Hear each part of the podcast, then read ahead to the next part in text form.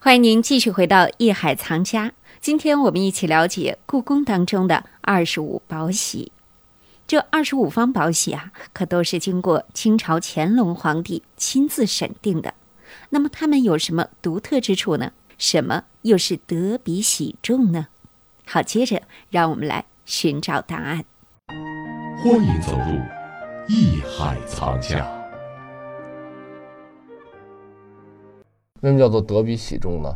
也就是说，乾隆啊，虽然说他知道我把整个我国家我治理，然后我有我的整个国家的信用，我把我的这个宝玺也定出来了，等等啊，他二十五玺放在交泰殿，然后实际上他自己也很清楚，他是一个唯物主义的皇帝。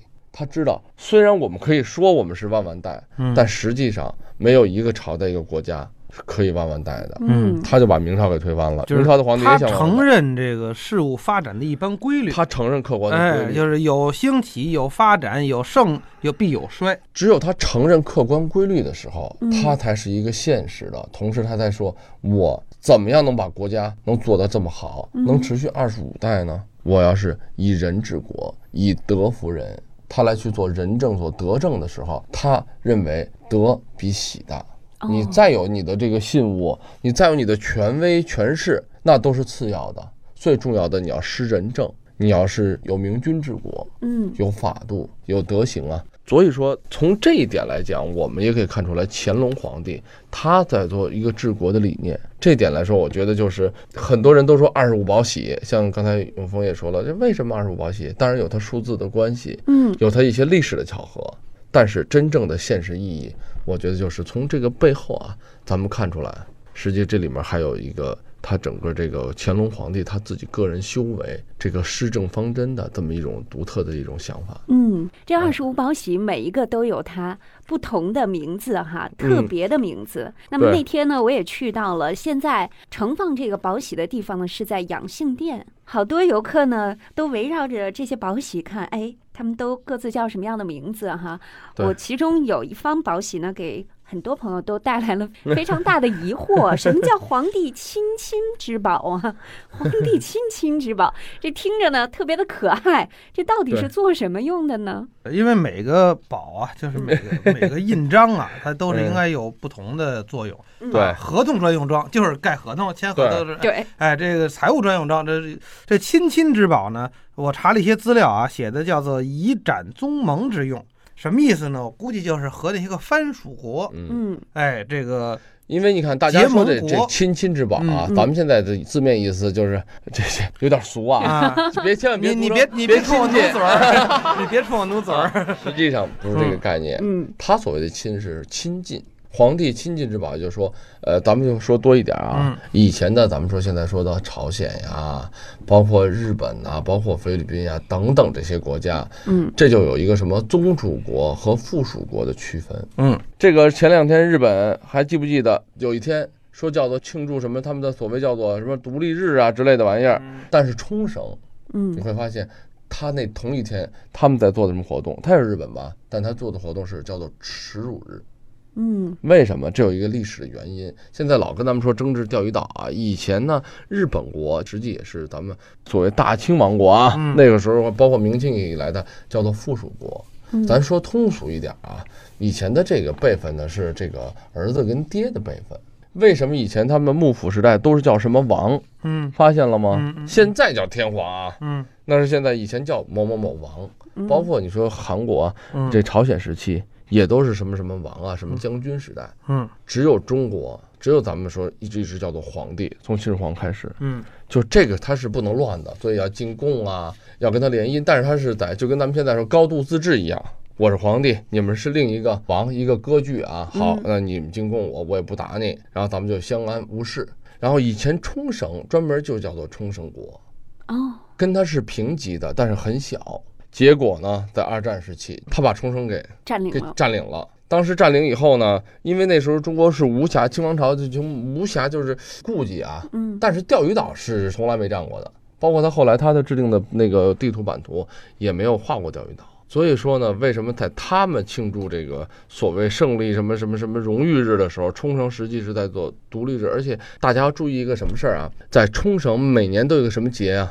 叫做就是使节的这么一个节日。也就是说那一天啊，大清王朝、明清的王朝是什么？是来给他们册封的册封日。冲绳王啊，我册封你了，名正言顺，你继承了，好，你可以统治一方百姓。现在的冲绳还有这样的习俗，可见这个历史的渊源和关系啊。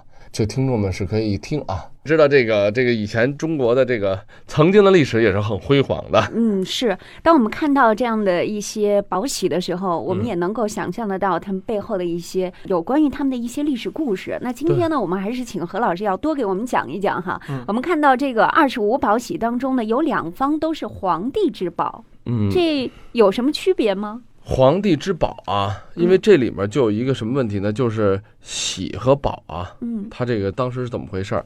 咱们刚才所讲的啊，俗称嘛，咱们现在就是皇帝之后都叫做玺，嗯，对吧？然后这个皇帝之宝呢，它呢既然是皇帝的一个象征，一个存在的一个权利啊，嗯实际上不仅是两个皇帝之宝，还有包括它其他的宝玺印啊。你看咱们现在俗称说玉玺，玉玺，嗯但实际上啊，包括这个明清之后，咱们所谓皇帝的玺印，并不都是玉玺，这只是一个笼统的概念。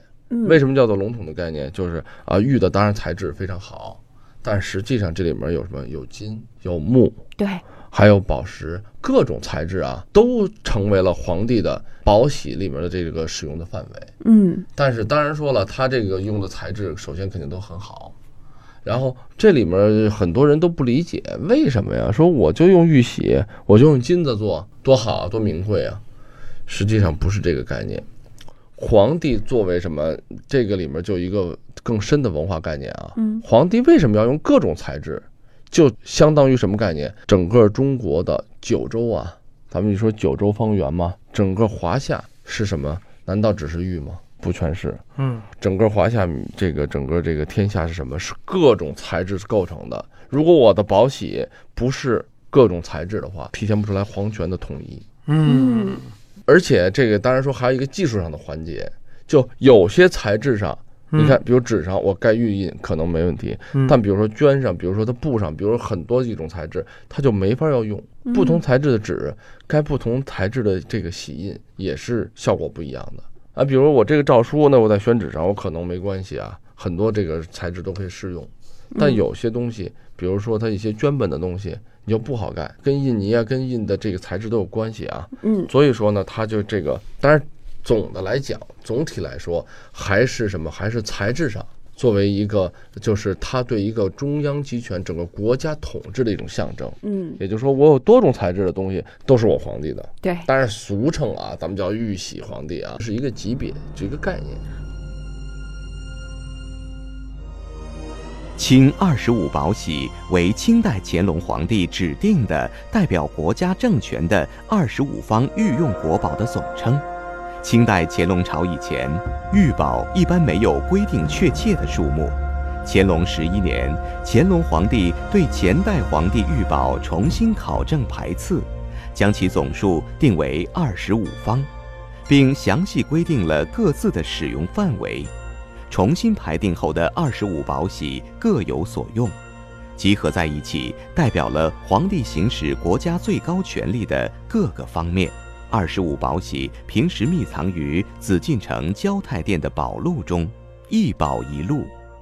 宝录为两重，皆木质，制作精美。宝录至木基上，外罩绣龙纹的黄缎罩，分列于玉座左右。二十五宝玺质地有金、玉、标檀木，印钮有蛟龙、盘龙、蹲龙形制，雕制精美，同时也是具有重要历史价值的典章文物。朋友们，我们看得出，这二十五方宝玺是凝聚了一个盛世君主治国安邦、绵延皇权的强烈愿望。但是事实并不如他所愿，可以说，这二十五方宝玺正是一个王朝经历兴衰荣辱的最好见证。他还会为我们讲述哪些故事呢？请朋友们千万不要走开，这里是《艺海藏家》，我是永峰，待会儿见。本内容由喜马拉雅独家呈现。